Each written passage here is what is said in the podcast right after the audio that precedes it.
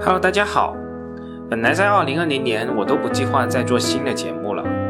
不过潍柴动力突然间出了个百亿定增的事情，也有朋友留言问到这个事，那我们还是来简单的说一说这件事。不过说实在话，现在来评价这件事确实是有点为时尚早的。我们主要还是先了解一下这件事。在二零二零年的十二月二十四日晚。潍柴动力披露了2020年度非公开发行 A 股股票的预案。公司计划向不超过35名特定投资者发行不超过7.93亿股，共募集资金不超过130亿元，投入于燃料电池产业链建设项目、全系列国六以上排放标准 H 平台道路用高端发动机项目、大缸径高端发动机产业化项目。全系列液压动力总成和大型 CVT 动力总成产业化项目，以及补充流动资金。其实，在选择上市公司的时候，我一般会比较关注这样一条，就是这家公司的再融资情况以及分红情况。道理也很简单，我们通过财务指标去看一家上市公司是否能够产生正向的现金流，那都是间接性的。但是从分红与融资这个角度去看，是最为根本和直接的。如果一家上市公司持续需要资金，甚至是一家吸血的公司，那表现出来的肯定就是每隔两三年，甚至每隔一年就做一次再融资。上次可能是定增，下次可能是发个可转债，再下次可能做个配股，反正就是挖空心思从外部拉来新的资金。而从分红的角度来看，这些公司可能也会分红。但一般也就是为了满足监管机构分红率的指标，相比于他们再融资的金额而言，显得抠抠搜搜。对于这种公司，我是高度警惕的，基本上不愿去碰。所以，对于潍柴动力的这一次定增，我们首先是要判断一下性质，这到底是一次战略性的融资，还是一种吸血的行为？我们看一下潍柴动力的融资历史。公司从二零零四年 IPO 募集三十多亿资金以来，这十几年来没有定增、配股等方式再融资过一次。而在分红的角度来看，潍柴动力基本上坚持每年分红，已经累计向股东分红超过一百六十亿元。而公司这次定增的背景，正是在国家碳中和大战略的背景下，向新能源转型的关键一步。可以说，如果这一步走成了，原来我们对潍柴动力属于夕阳产业的观点就要彻底翻篇了。可以说，这绝对是一次关键性的战略性融资。那下面我们再来看看具体的投资项目，其中燃料电池产业链建设项目分配的投资金额是三十七点零四亿元，这里面具体包括了氢燃料电池及关键零部件产业化项目。固态氧化物燃料电池及关键零部件产业化项目，以及燃料电池动力总成和新零部件研发及制造能力建设项目。潍柴动力在它的2020年至2030年战略中提出，到了2030年，潍柴动力新能源业务要引领全球行业发展，成为全球领先、拥有核心技术的新能源动力系统解决方案提供商。必须加快新能源产品的研发投入和生产建设。新能源产业是推动新能源产品开发和产业化落地的产业基础。目前，潍柴动力是全球氢燃料电池领军企业加拿大巴拉德动力系统公司的第一大股东，同时也是全球固态氧化物燃料电池技术领导者英国西里斯动力控股有限公司的第一大股东。公司的研发资源丰富，并逐步掌握了新能源关键核心技术。上述的这些项目的实施，其实就是这些规划的产业化落地、抢占技术高地、进一步向新能源转型的关键步骤。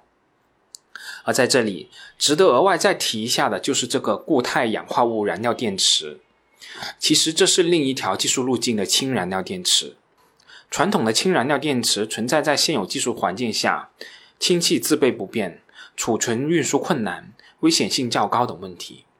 而固态氧化物燃料电池有着比传统氢燃料电池具有更高的工作效率的前提下，所使用的主要燃料是生物乙醇，也就是我们俗称的生物酒精。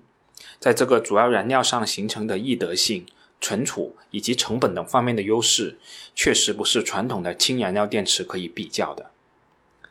那下面我们再来看看第二个项目，就是投资六十七点二五亿元用于全系列国六及以上排放标准 H 平台道路用高端发动机的项目。这个其实就是对公司原有国六平台的新建和升级。近年来，潍柴动力依托全球研发资源，加速产品迈向高端，打造了 N 加 H 加 M 的新一代高端发动机平台。随着全系列道路国六产品完成升级开发，公司在新一轮排放升级中优势地位明显。受国家基建投资拉动以及排放法规的升级、自超自限、运输结构调整等积极因素的影响，高端动力市场空间广阔。潍柴动力作为装备制造业的龙头企业，积极响应国家产业政策的号召，在转型升级及新旧动能转换中积极把握市场机遇。推动企业高质量发展。这个项目的实施重点着力于数字化产业园的建设。产业园设计之初就体现了数字化、自动化、油性化、少人化、节能环保等特性。这个项目的实施将有利于公司推动发动机产品的数字化技术发展，助力发动机生产能力和品质的提高，实现公司高端动力产品由制造向制造的跨越。公司基于2020年至2030年战略发展规划，提出了双百万发动机的销售目标。公司现有的发动机产能有待进一步提升。通过本次非公开发行募集资金投资的项目实施，将实现对现有工厂的数字化、智能化升级，进一步强化相关产品的竞争力，稳固公司原有基础型业务的领先地位。那接下来我们再来说说第三个项目，就是公司投资四十二点四亿元建设大缸径高端发动机产业化项目。目前的大缸径高速发动机全球市场容量约十四万台每年，产品的附加值比较高，但长期以来绝大部分市场份额都被外国品牌占据。为了满足国内船舶动力市场对大功率高端柴油机的需求，打破国外品牌产品的市场垄断。潍柴动力自主开发了具有世界先进水平的大缸径高端发动机产品，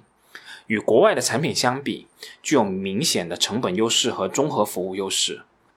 本项目的实施有助于提高公司大缸径高速发动机的产品国际竞争力。随着潍柴动力产业转型升级加速，大缸径高端柴油机的研制和生产能力逐步提升，但由于该类产品的体积重量较大，试验保障系统复杂。公司现有的发动机试验资源不能满足大缸径产品的试验需求，大缸径高速发动机尚无专业的试验基地，试验资源的不足严重制约了产品的开发和生产进度。本项目的实施将为大缸径高速发动机的开发提供试验支持，为大缸径高端产品的规模化批量生产提供保障。对于这个项目，我个人也是非常看好的。首先，船用发动机受新能源的影响肯定是最小的，而且目前这一块仍然是进口产品的天下。如果打开了进口替代的空间，可以说为公司打开了新的增长空间。此外，这个项目的描述也说得很清楚：大缸径高速发动机没有专业的试验基地，需要投入相关的试验资源等描述，都是非常务实的说法，与某些公司木头项目的那种假大空是完全不同的。那接下来我们再来说说最后一个项目，就是公司投资三十一点三四亿元建设全系列液压动力总成和大型 CVT 动力总成产业化项目。液压产品的应用领域是非常广泛的，随着产品技术与生产工艺的逐步成熟，液压产品的适用领域不断拓展。目前，全球液压工业已经进入了相对成熟的阶段。目前，全球液压市场规模约三百亿欧元。中国市场约六百亿元人民币。从全球范围来看，中国液压市场的需求增长最快，市场地位越来越高，目前仅次于美国，是全球第二大液压市场。虽然目前中国的工程机械行业国产品牌份额已经比较高，但中国的液压市场仍然被三大国外品牌占据大比例的份额，液压产品的国产替代化空间是比较大的。而在 CVT 动力总成方面，目前。欧美国家的 CVT 拖拉机渗透率是比较高的，中国市场仍然以传统的拖拉机为主，CVT 拖拉机渗透率偏低。近年来，在农业生产集约化、农业装备高端化发展的大背景之下，中国的 CVT 拖拉机行业需求有所提升，有较好的增长前景。近年来，公司战略收购了奥地利威迪斯百分之五十一的股权，成为该公司的控股股东，有效填补了农业装备 CVT 动力系统的关键技术空白，掌握了相关核心技术。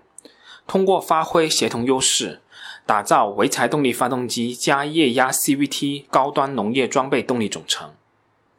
那总而言之，我个人虽然不喜欢上市公司增发，但对于潍柴动力这几个项目，我个人还是非常的看好的。甚至在某种程度上而言，这些项目的投资打开了公司的增长天花板。在这里就还剩下一个问题，就是定向增发的发行价格问题。这里面的确是存在一定的不确定性的。如果定价过低，那就是大幅损害了老股东的利益；但如果定价过高，可能就很难完成本次的募集资金的计划。对于这一点，我们后续还是需要密切的跟踪和观察的。好了，潍柴动力的这次定向增发就给大家说到这里，我们下次再见吧。